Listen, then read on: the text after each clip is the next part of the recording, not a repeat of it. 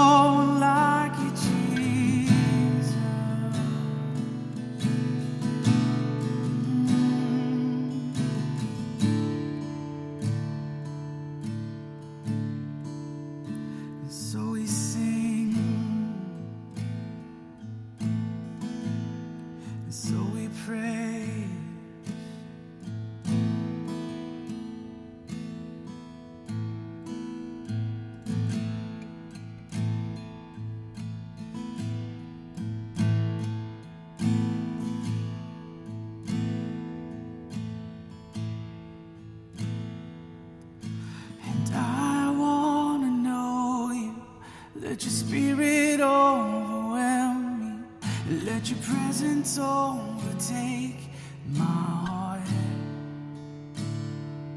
And I want to know you.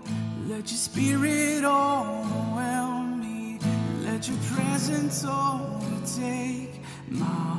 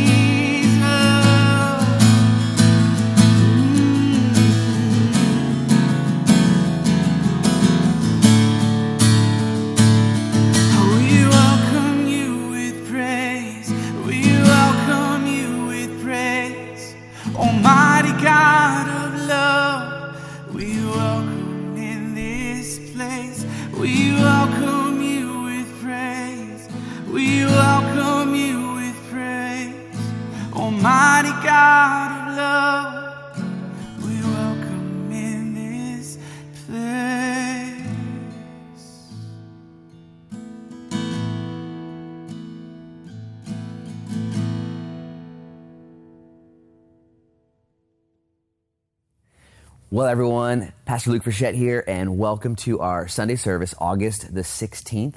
And I hope so far that you've been so encouraged and challenged and had a chance to worship our Lord and Savior Jesus Christ and to hear about all the announcements and the things that are happening here at South Beach and, and really just to be encouraged. Whenever I come to the house of the Lord or gather with believers or open up His Word or spend time in worship, it always realigns me just like a good adjustment at FlexFit Chiropractic, the place I go when things aren't lined up. And I hope you're sensing the relief that comes from being in the presence of God and with His people. I want to encourage you, as you heard in the announcements, to go to the App Store later today and download that app so you can connect with us and follow along and grow with us in an easier way to even do so now. Also, one of the announcements that I wanted to make sure you're aware of as well is August 31st is a Monday, and Monday night, August 31st, I'll be at Calvary Chapel Corvallis for a men's steak and study. It's at 6 p.m. It's like 10 bucks.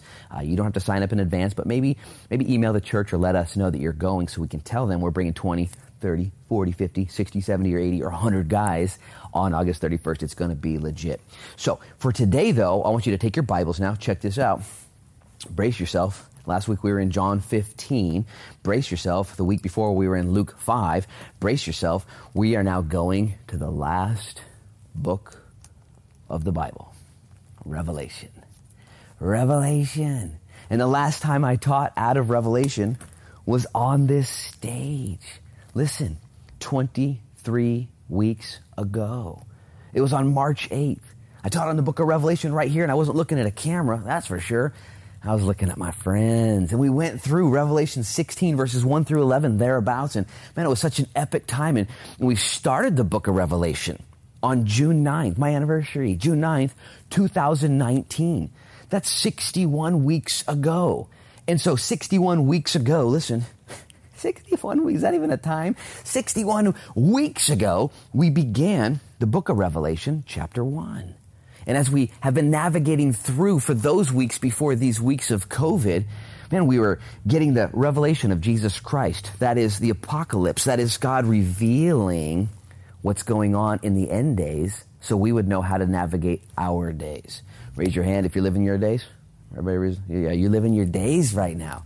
Let me remind you before we get into Revelation 16, that's where we're going to be today. Believe it or not, so excited. But before we get to Revelation 16, I just want to remind you of two verses in Revelation 1. Verse 3 of Revelation 1 says this Blessed is he who reads, and those who hear the words of this prophecy, and who keep those things which are written in it, for the time is near.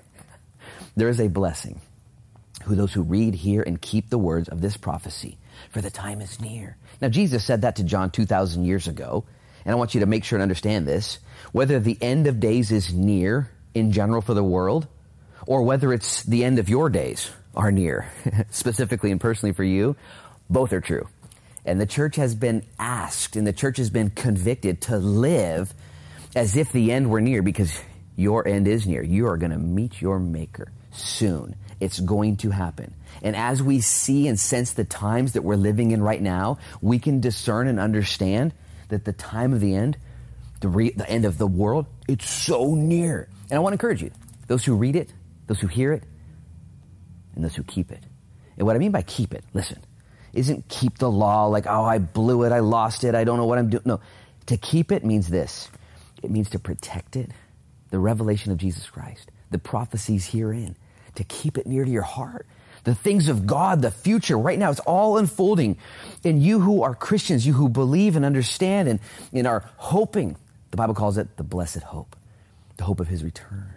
You who have that hope, hey, hey, hey, hey, hey, hey, hey, you got to keep it. Keep it. Not, it's not a legalistic term.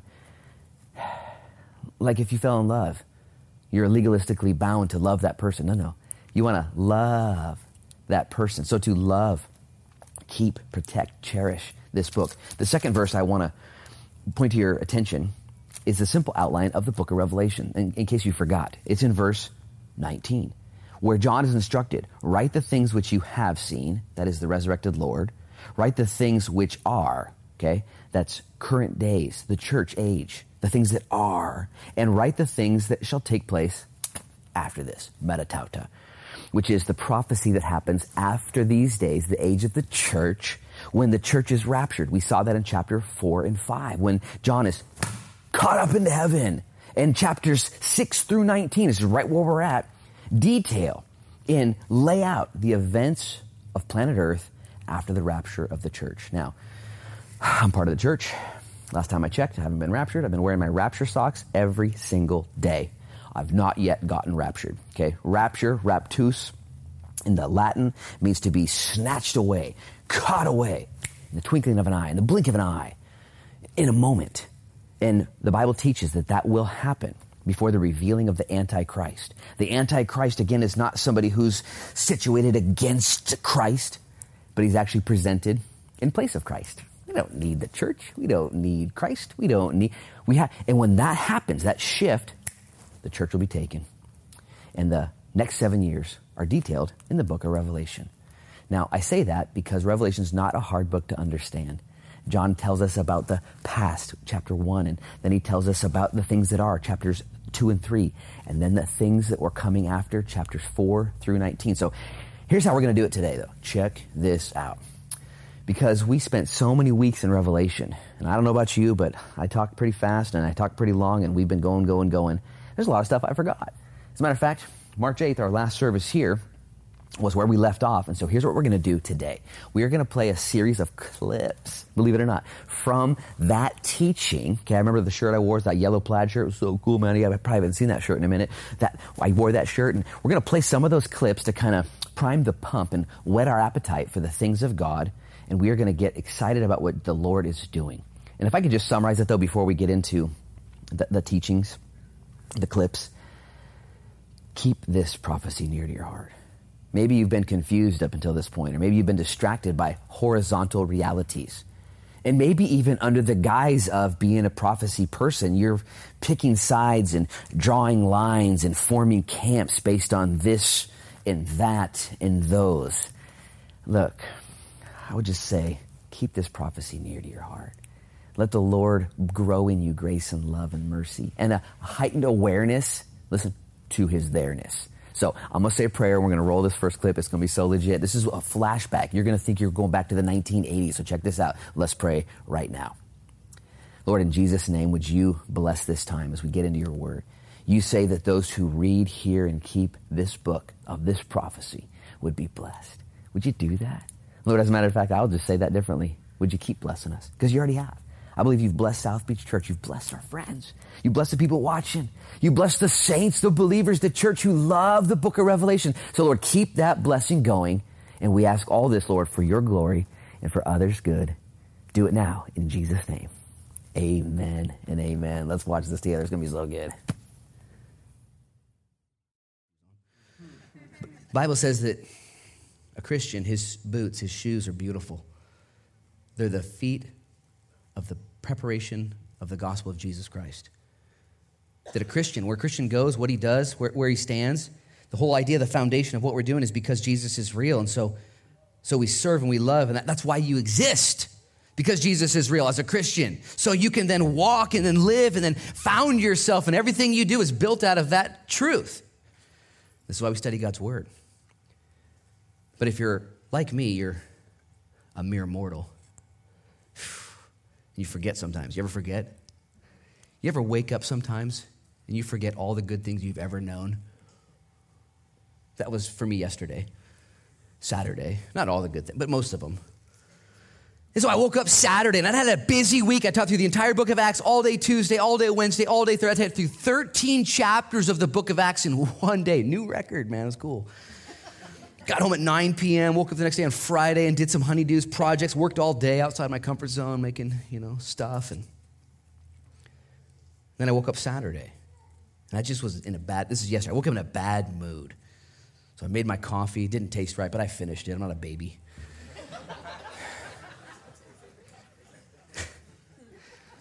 And, and, so I, I, was in a bad mood. So here, it's true story. So, so, I was like, I'm gonna read the Bible. You know, you know, so I read Hebrews 5 and 6. And by the time I was done with Hebrews 5 and 6, I was even more grouchy, just being honest. So I opened up my devotional, uh, Paul Tripp, you know, if you don't have his devotional, pff, it's the best. Paul Tripp's, I, I went through Paul Tripp's March 7th devotional, you know, and, and in it he was talking about sin. It was so good, so good. He said, Sin, when we commit sin, it's not, we can't blame it on anybody but ourselves. But we're such good wordsmiths when we sin, we're like, well, if they wouldn't, I wouldn't have. And if they didn't. And he listed all these little examples. And one of them was even the grouchy dad. and I was like, Paul, you don't know me. And I shut the book, you know. Paul. I'm not kidding. Grouchy dad. He said when a dad's grouchy to his kids, he wants to say, well, it's these kids, you know. And the reality, it's the sin and selfishness and impatience within that grouchy dad, you know. And I threw the book across the room. I'm just kidding. I finished the book and I was more grouchy. True story. Just, you know, and the kids were there, it's real close proximity. That made me grouchy, you know. I'm just being honest. Had stuff to do that day. I had a memorial at one and sermons to prepare. And I was getting text messages from people, heavy duty stuff, just, just getting pulled on. Here's what I did next I turned to Revelation 15 and 16. And I'm not messing with you. This is where we're at today. I looked at it, and it all lined up. Just, I just glanced, I was like, oh, that's what's going on. I forgot. Because the book of Revelation, chapters 15 and 16 specifically, and chapters 6 through 19 are prophetic in nature, that they're the future. It hasn't happened yet. Most of the Bible, when we study it, when you study the Gospels or the epistles, it's all history. It's like, hey, this already happened, learn from it, okay? Learn from somebody else's trials and triumphs. Learn, that's cool, it's cool stuff. Then there are prophetical verses and prophecies that say, this is what's gonna happen. And this 15 and 16 is a promise from God about what he's gonna do, and it was given originally to John, so John could get encouraged. John had grouchy days too. Man, they boiled him in oil alive, didn't kill him. Probably wished it would have, you know what I'm saying? Like, you guys blew it. Do it, you know? He suffered. And so God gave him the revelation of Jesus Christ. And in chapters two and three, there's instructions for the church. Here's what you're to do while you're the church, while you're on planet Earth. Don't get it twisted. Chapters four and five, listen, show what I believe is the rapture of the church. We're in chapter four on the Lord's day. John's in the Spirit and he hears a voice Come up here. And he's instantly in heaven. And he sees the church and you never see the church again on planet Earth. Chapter six, you never see the church mentioned. They're not there, they're in heaven. And then chapters six through 19 unfold. And the seal judgments are poured out, and the trumpet judgments. And then finally, in today's text, the bowl judgments. And as John would receive this, and as I saw that, something lined up like a good chiropractic adjustment. Ah, all right. And it reminded me instantly of Psalm 73. In Psalm 73, the psalmist is observing the world. And he says, Man, everything's out of control. The rich are getting more toilet paper, and the poor have no toilet paper. You know, it's, read, read it.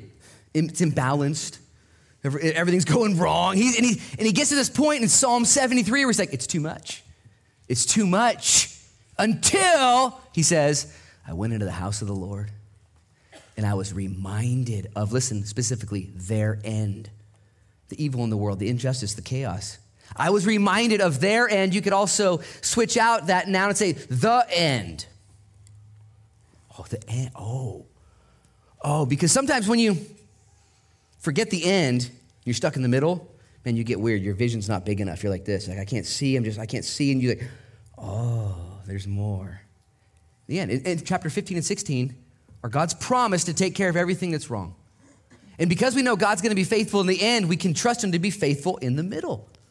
Even when it looks like He's not working, He's always working. He never stops working. He's always working. He's still working. He's, he's here now among us. Yesterday, man, I had to go through this, this process. And I share all that with you guys because maybe you're just like me and you forget. And I taught you some big words last week, the big words I taught you that I want you to know. First word is theology, which is a study of God. Okay, you just got to know who God is. This is what we do. Everyone's a theologian. Every single person is a theologian. Doesn't mean you're a good one or even an accurate one. Everyone has an opinion, a conclusion about who God is. You better be a good theologian. And this is our goal. We want to be good because a good theologian will lead to then an orthodox life. Orthodox just means you know what you believe. How do you know what you believe? Because I studied. That's why we're at Bible study today. I'm not here just to tell stories and make you guys laugh. We're here to study God's word so we know what it says, so that we can have an orthodox life, which then leads to a doxology. Doxology, I had someone text me during their life group, like, what's doxology mean again? I told you, you know, ah, we're talking about it. I don't know what it means. Doxology is a response to what you believe based on what you've studied. You studied it, found out some truth. So you built a foundation. This is the truth. It has to then lead to a doxology, which means a response. I'm either going to sing, I'm going to serve, I'm going to give, I'm going to abstain, I'm going to partake in whatever it is that's right. Or, or I'm going to do, I'm going to be different. If you've ever seen somebody raise up their hands during worship, it's because that's their doxology based on their conclusion because they studied God and they know God is good. Therefore, I'm going to work. It's time to worship. Oh, not, not hard to do. For me, it's not hard to worship God, just so you guys know. You know why? Because I've studied Him and I believe Him. That's enough.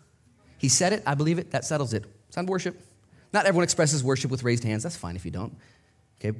But when it comes time to prayer, repentance, serving, giving, and eh, for me, it's not that hard because I know it's the right thing to do no matter what I feel. Guys, as I'm watching this again and hearing these stories back in March 8th about waking up grouchy and getting in the Word and, and ultimately coming to this portion of Scripture, I'm so reminded of this, the truth then. Here's a cool thing a lot's happened since then. You think I was grouchy then. How many of you guys have been grouchy since March 8th? Things have gotten completely twisted up. And as I mentioned then, what aligns us, what gets us back into that path, the, the narrow path, is God's word. Like my daughter's favorite verse, Psalm 119, verse 105, is Thy word is a lamp to our feet and a light for our path. And, and it's how we align ourselves. And guys, it was so simple. You heard some big words there, and I just want to encourage you. Those big words are bigger in application now, more so than ever. A theology of God. Do you know who God is? Have you studied it out? If you do, if you have, then that's going to lead to then a conclusion of life. What you do, no matter how you feel. It's called an orthodoxy. You've heard the word before, Orthodox Christians, and oh, they're very liturgical. And, and, and listen, if you have an orthodoxy because of your theology, you know who God is, you're going to know what to do even when you don't feel it. What do you do? This is so profound because this book was written to John, John the Revelator. Man, John had a worse time than you are, for sure. And God says, Here's what I'm going to give you, John theology that leads to an orthodoxy that's going to then help you to have a worship to the Lord. An orthodoxy that leads to then that doxology. Is another big word that you'll never use at the grocery store. Where's the bananas? I'm going to go do some doxology. what it means is that you choose. Listen, you choose. Listen, you choose to bear fruit, like we talked about last week. You choose to worship God with your time, your talent, and your treasure. And as Christians, I just want to, as we, we're going to keep playing some more clips, but, but as we are studying the book of Revelation again, that was given to John to give to the churches. Why? So in a time that was so dark and so twisted and so messed up, they wouldn't get twisted, dark, and messed up. And I just, I mean, I'm watching this going, Lord, this is, maybe it's just a little mess up, just a little grouchiness. Okay. Maybe it's a big deal. Maybe, maybe coronavirus has like completely devastated your life and you're, you're tempted right now to get twisted and, and dark and messed up. And yet, as believers, we're commanded, we're instructed, we're, we're free to live differently. Yesterday, uh, here at the church, we, we did the drive through prayer. And I'm, I'm filming this now, but when we did the drive through prayer, I, I prophesied and exhorted so many of the believers going through that, that they're peculiar people. The Bible declares Christians as peculiar, which means we're different than the rest of the world. Why are we peculiar? Not just because we're weirdos, some of us are super weird, but we're peculiar, which means that we have a hope that is outside of this world.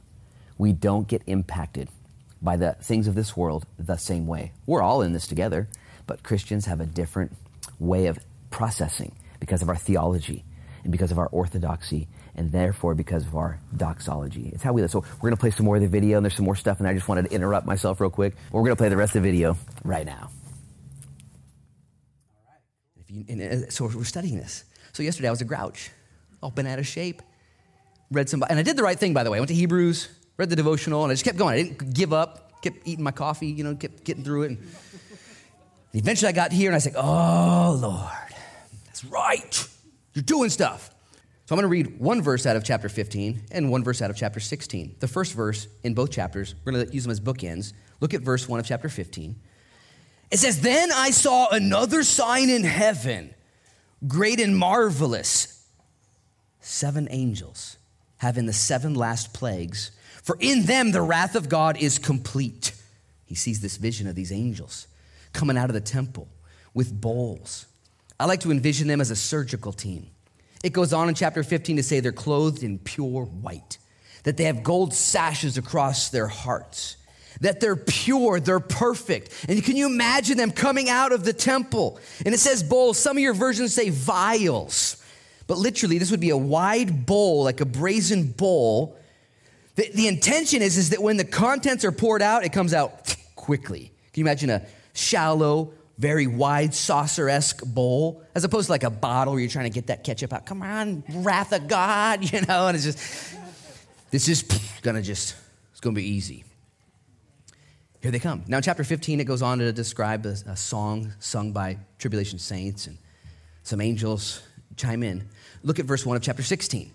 It says, Then I heard a loud voice from the temple saying to the seven angels, Go and pour out the bowls of the wrath of God on the earth.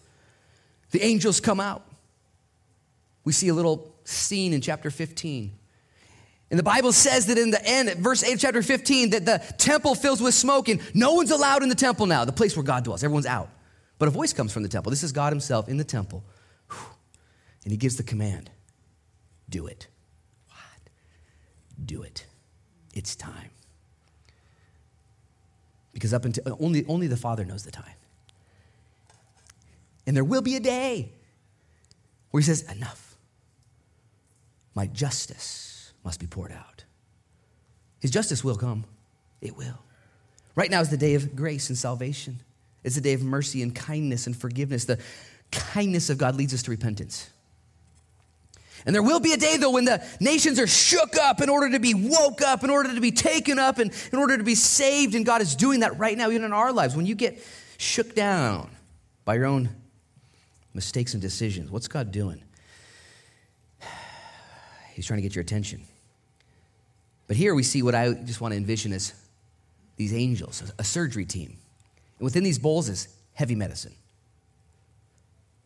And he's about to take out the sickness of sin and the cancer of carnality. We get this image in our mind and we can think, yeah, when you go to the doctor to get something cut off, you ever think about going to the doctor to get something cut off? You're like, yeah, just cut half of it off. I'll save some money. You know, just cut half of it. I'll leave a little bit there, just see what happens. You ever say that to the doctor? You know, when they're cutting the cancer out, like, just do half. If, do you ever offer the doctor help? Like, oh, you know, can I help out a little bit and save some money too on the you know copay or what? You know, no, no. Here's what happens when you go to the doctor for surgery. Do whatever you got to do. One time I was living in Southern Oregon and I saw this, this little like thing developing on my forehead. This little crater. I still got it. It kind of came out of nowhere. I was like, what's that crater? That kind of hole. So I look, made, made my wife look at it. She's like, that is weird. So we, you know, what do we do? And it's a crater. I don't know what it is to this day. Anyways, so, so I said, well, would you, would you schedule me an appointment with a dermatologist?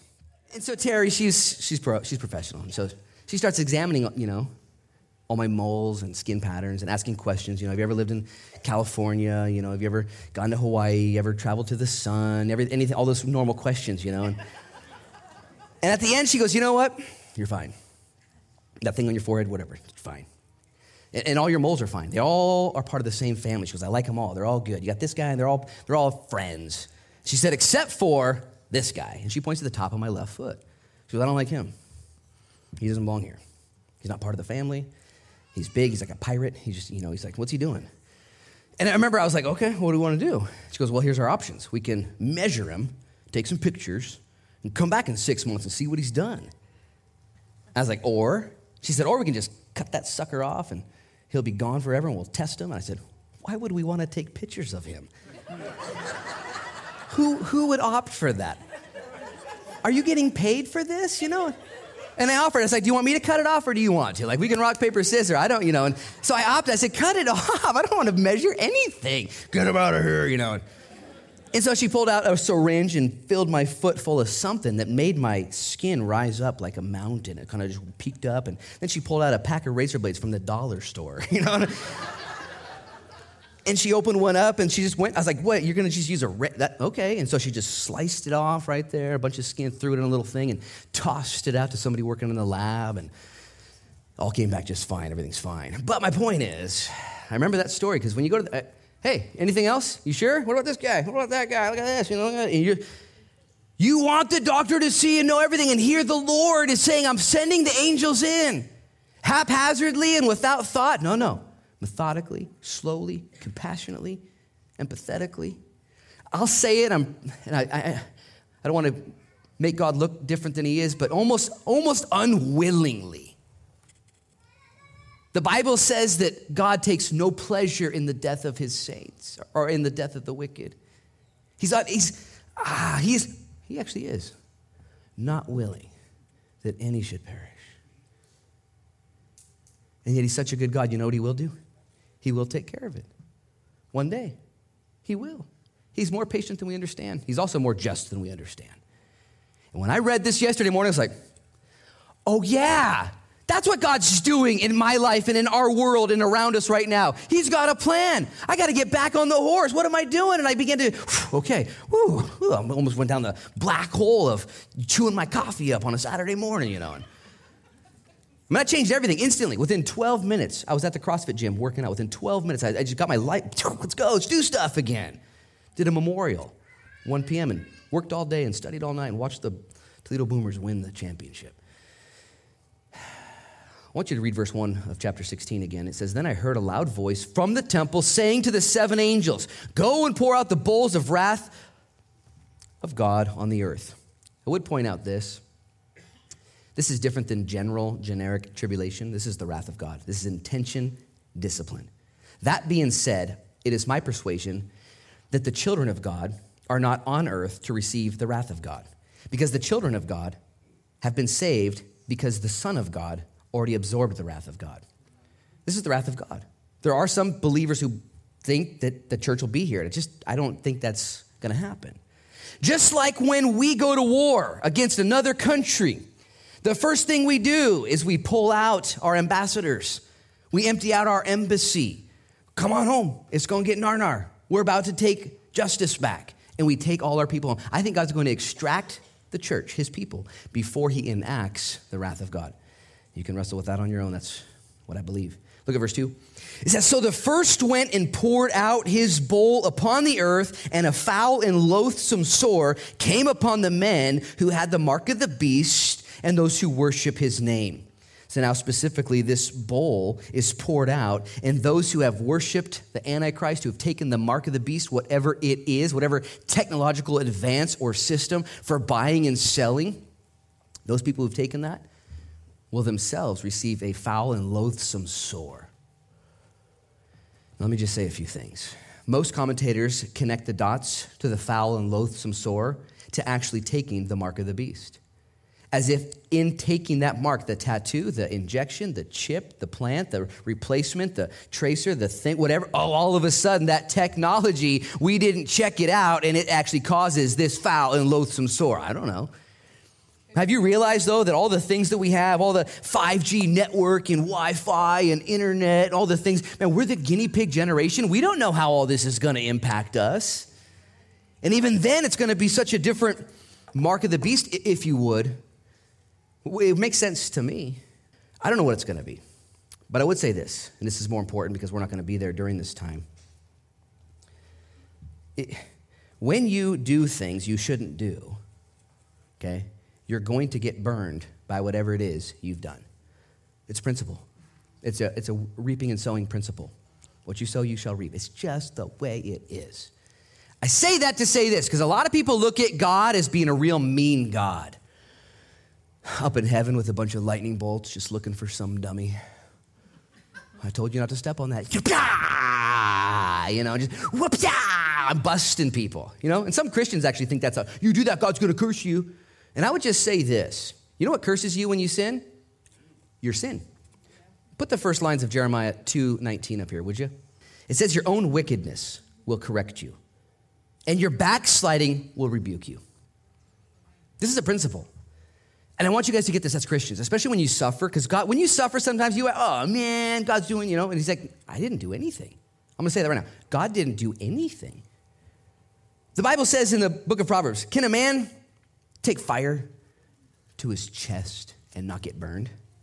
the proverbial answer is no, you're going to get smoked, bro. What'd you expect? Like, what did you expect?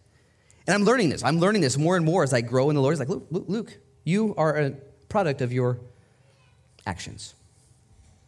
And if you do this, you're going to get that. Let me give you one more proof text before we move on because we will run out of time. In the book of Genesis, chapters 2 and 3, the Bible says that God provided for his kids everything they need. Kanye West just wrote a song about it. It's pretty good. Got everything we need. Everything we need. And what he said in the book of Genesis, he said, But when you eat the other fruit, the one forbidden fruit, when you eat that fruit, in the day you eat of it, you shall surely die. You know what he didn't say? In the day you eat of that fruit, I'm gonna kill you. Like, what if he said that? Don't, I'll kill you. I'll kill, you know, that's not Father God, that's the Godfather. Two separate approaches to leadership. The Godfather could break your legs, you know. Forget about it, you know. Father God says, "Oh, here's the deal. That tree, it'll burn you. It'll it just, it just it'll burn you. Don't do it. You don't need to do it. There are things in this world when you do them that will bless you. They'll bless you every single stinking time. There are things in this world that will burn you every single stinking time. Principles principles. Principles, you guys. See, God is good. And He's given to us ways, listen, that will bless us. Do this, and you're going to walk and you're going to experience my love to a greater degree. Don't do it my way. Resist me. Listen, rebel. And it may actually give you an emotion or a sensation or a experience at first that you enjoy. But eventually and ultimately, like it said in Jeremiah 2, I, I, I read the verse, I'll just read it to you again.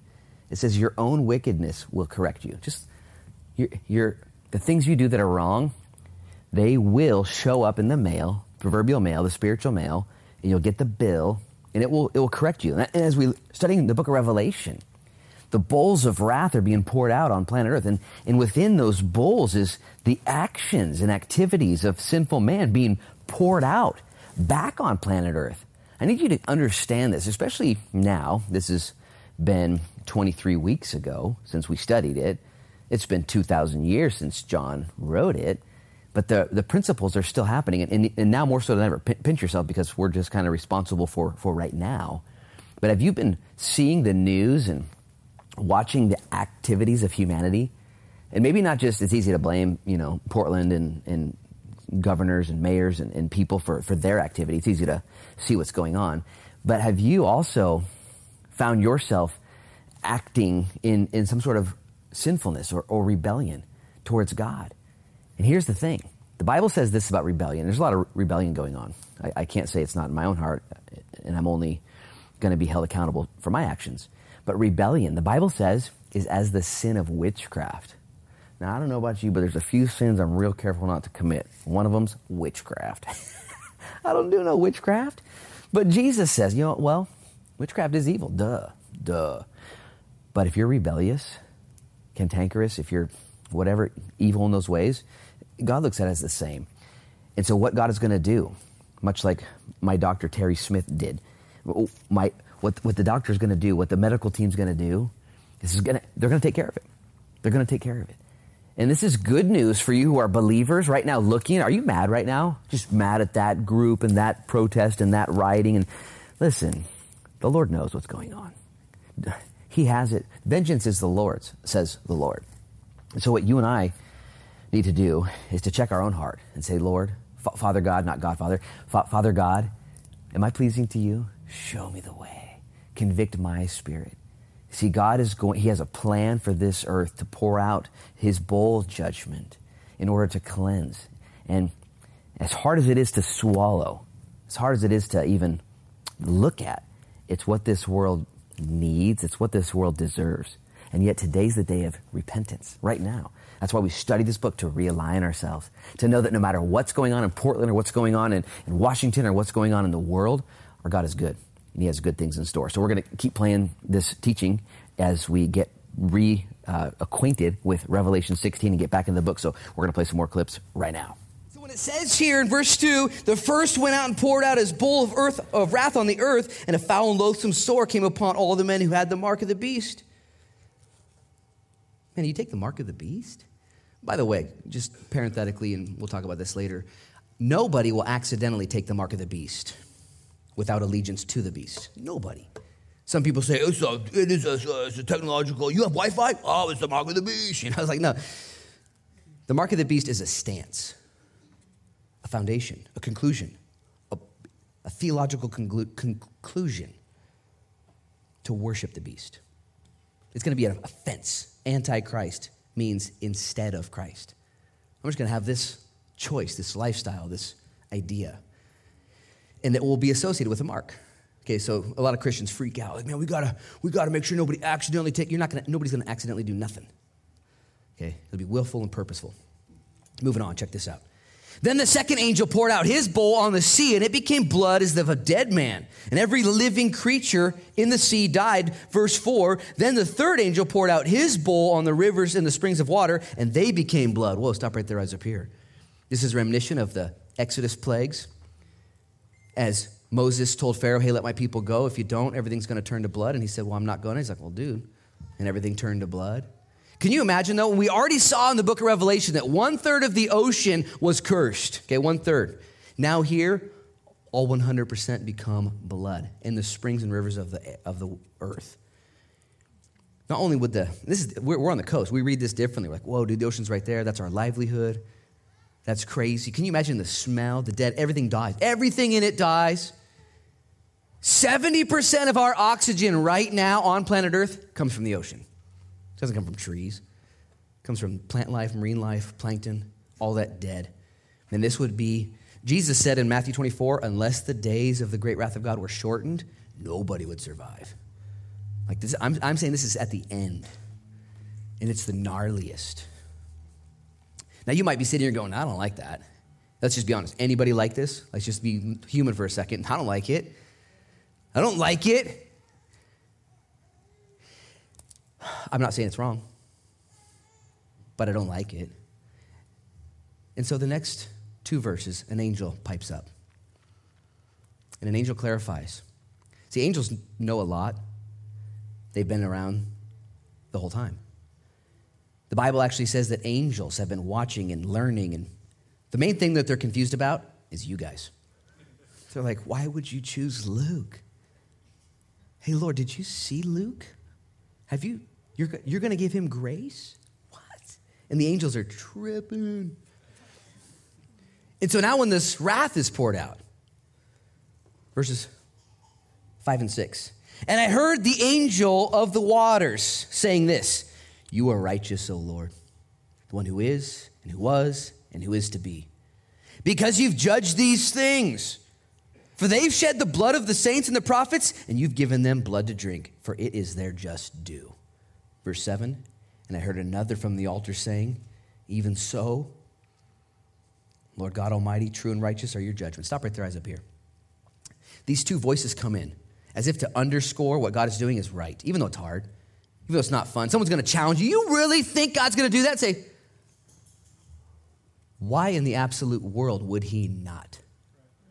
Tell me one reason why he should not. These angels say, oh, they spilled the blood of the prophets and the saints. You know what they're going to get now? Blood. You want blood, you're going to get blood. That's what, I mean, it's, it's just, isn't it? You want to see everybody die? Everybody forgot? God's going to give you blood then. Which, by the way, hell bothers me. I don't like hell. I don't like the idea. It should bother you too. It should mess with you. It's true. And I try to help people understand what hell is, amongst other things. Hell is for sure the absolute absence of the presence and goodness of God.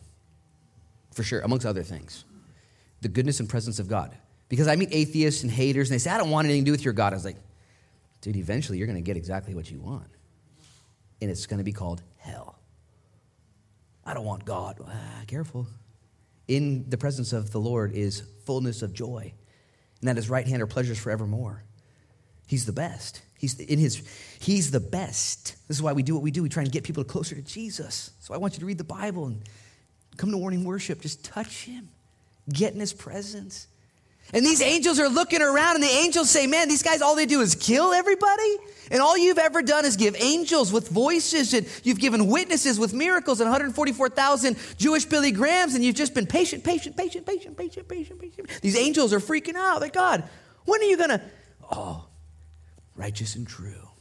This angel says, The Lord has righteously judged. I say that because dum dums like me, you know how much I know? Very little, just little snapshots. And you look at the culture, they go, oh, I'm, I'm pretty smart, you know, watch CNN, you know, I'm pretty smart, you know. we don't, the Bible says we see dimly. Judgment, that's beyond us. This angel knows way more than you do, and our God is supreme beyond all measure. And he says, I'm gonna, I'm gonna judge the world. And this angel's like, Yeah. He has carefully analyzed everything. It will be fair. Everyone will get exactly what they want and what they deserve to be with the Lord or to be separated. You can take this to the bank, Christian, okay? God has not asked you to be the judge. That's not our, we're not very good at it. We're weird. The other angel says, Righteous and true are your judgments. Check this out. We're just going to go to verse 11 and we're done. Then the fourth angel, he poured out his bowl on the sun, and power was given to him to scorch men with fire. And men were scorched with great heat, and they blasphemed the name of God who has power over these plagues. Well, this is crazy. And they did not repent and give him glory. Now, this next angel pours out his bowl, and everyone gets burned by the sun. Now, we're scientists trying to figure out how. Like, oh, it must be a supernova, bro, you know, and uh, flares happening in a big storm, which, you know, could actually precede the events of the whole world getting burned up with fervent heat, like Peter says. And supernovas when a star begins to die and everything changes, and, and it could cause the temperatures to rise and people, or it could be more supernatural than that, where it's just God just judging people. It is interesting, though, that the sun, it's the same light. The sun is the same light that melts ice, just grows flowers, produces life and newness. It's that same sun that cracks and hardens clay. The sun doesn't change. It's the same sun. It's the objects that it hits. One of the one is going to soften and grow. Okay, one is going to harden and crack. This group here, they're torched and they're smoked. Ah, and so what do they do? Do they soften and repent? They harden and crack and they begin to blaspheme the Lord even more. Throughout we're gonna, the rest of the chapter, every plague, the response is the same blasphemy and not repenting. To blaspheme somebody, to commit blasphemy, literally means to blame them, which is interesting. Just chew on that. Blaming others for what's going on in your life. You ever do that before? Man, if you would, you know, you're all messed up and things are going bad for you and you try and blame somebody. Here they're blaming God for their life. What? And so God gives them another, another bowl. The Bible says, no, all of this is ordered. God knows what he's doing. And so when I was in my funk yesterday, forgot all this stuff. And I read, I was like, oh, wow, this is a prophecy of the future. God's going to do these things. That's going to help me know what I'm supposed to do today. All right, all right, all right. And I changed my mojo, changed my, changed my direction. This is what we're doing here today. Just a few more verses and we're done, guys. These guys didn't repent. Two more verses. Then the fifth angel poured out his bowl on the throne of the beast, and his kingdom became full of darkness. And they gnawed their tongues because of the pain. These guys also blasphemed the God of heaven because of their pains and their sores, and they did not repent of their deeds. Again, reminiscent of the Exodus plagues when God poured darkness upon Egypt. The Bible says in the Exodus that God made it so dark. You should check this out. So in Egypt, it was so dark they could feel the darkness in order to get Pharaoh to let the people go. Can you imagine feeling the dark? Here it says that he's pouring out the darkness, and it's almost like it's kept specifically in the kingdom of the Antichrist, as if it's not going to be worldwide, but just in a specific place. I don't know. The way it's worded is, is could go either way. But it's so dark that the people not only feel the darkness, they feel the pain from the darkness and they gnaw their tongues. I mean, I just imagine how, I don't know, how dark is that? You thought daylight savings was bad. and it was, by the way. It's horrible. so bad. I'm going to be taking a nap in like 20 minutes. You watch. But can you imagine being so like so they gnawed their tongues, so their tongues don't even work. And what does it say? Last verse we read? They blaspheme God still. They're so, somehow able to curse God. And they take his name in vain. We're going to see that the very last verse in chapter 16. They take his name in vain. Interesting thing about taking the Lord's name in vain. Nobody in our culture, nobody in any culture, takes Muhammad's name in vain, or Buddha, or Confucius. Isn't it interesting when people mention the name of our Lord, Jesus Christ, as a curse word? It's interesting. It's interesting. No one says, oh, Buddha. you know, oh, Buddha, darn it, you know. Like, you know what I'm saying? Think about it. It's condition of your heart. I'm going to have Pastor Ryan come up and lead us in a song, and, and we're going to take communion now. Guys, I meant to teach the whole chapter, and there's, there's some red letters in verse 15. I'm going to read them to you. Jesus says to that group then and to us now, Behold, I am coming as a thief. Blessed is he who watches and keeps his garments, lest he walk naked and they see his shame. Hmm. Guys, as we're getting back into Revelation 16, and we have the context of the entire book of Revelation, that Jesus is encouraging John, the revelator, and he's not delivering John from his current situation, the pandemic he was in. John wouldn't be delivered, but instead, Jesus would declare the truth. And Jesus would declare in the book of Revelation some truths that are downright scary and, and, and offensive, even. That during the judgment time, there would be people that would harden their hearts and would, would take the Lord's name in vain and they wouldn't repent of their deeds. They would blaspheme. That means to just kind of push back on God.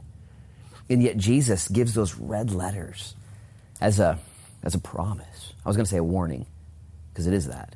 But it's a promise that he's coming soon. Behold, I'm coming as a thief.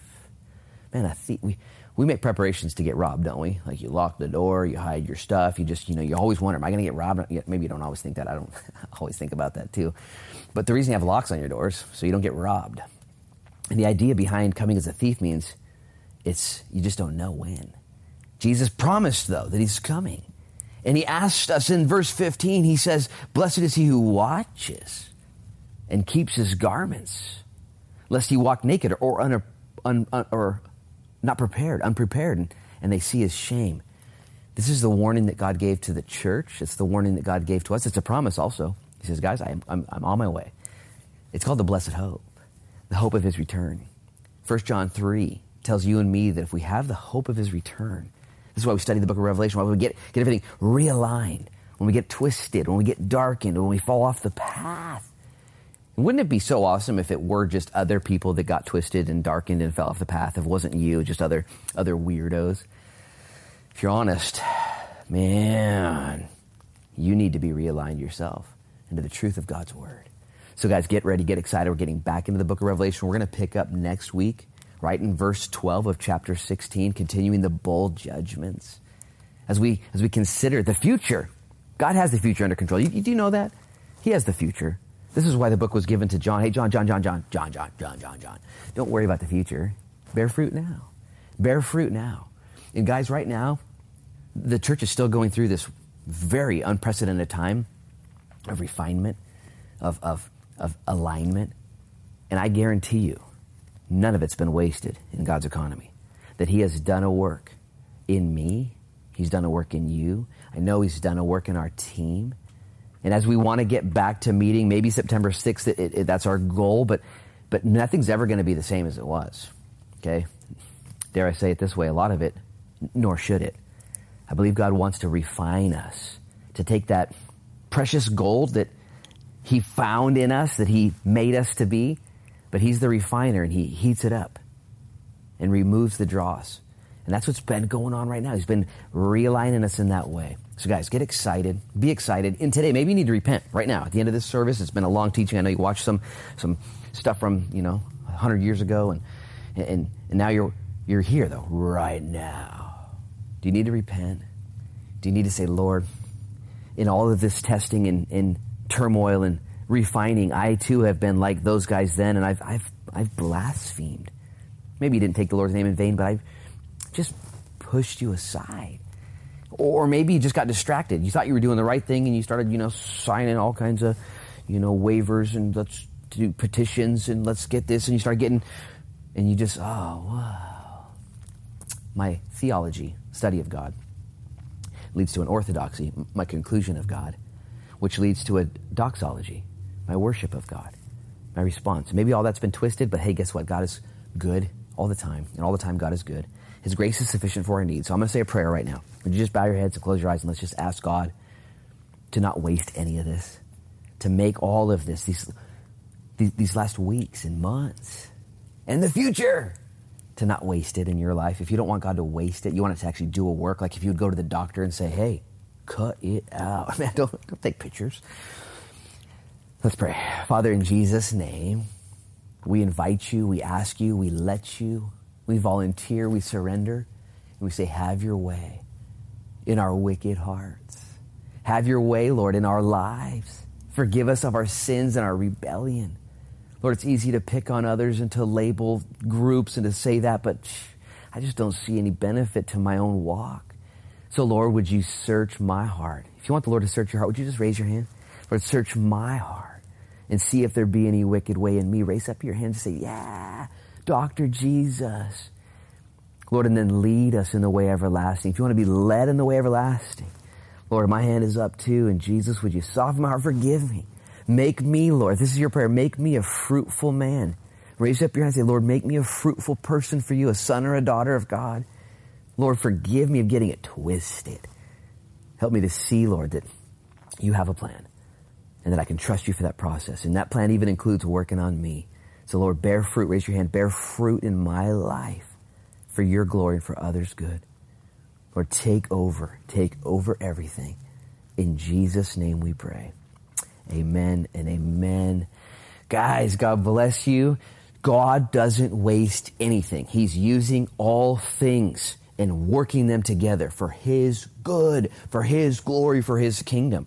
Your job, my job, is to simply, like little children, respond to our Heavenly Father with joy, with obedience, with love, with peace and patience, and then to show that reality to the rest of the world. So, guys, we're getting back into Revelation. God bless you. Don't forget the upcoming events that were detailed in the announcements earlier. If you need anything, email the church, southbeachchurch at gmail.com. Other than that, be excited because the day of the Lord is nearer now than ever before. God bless you guys. I'll see you very soon.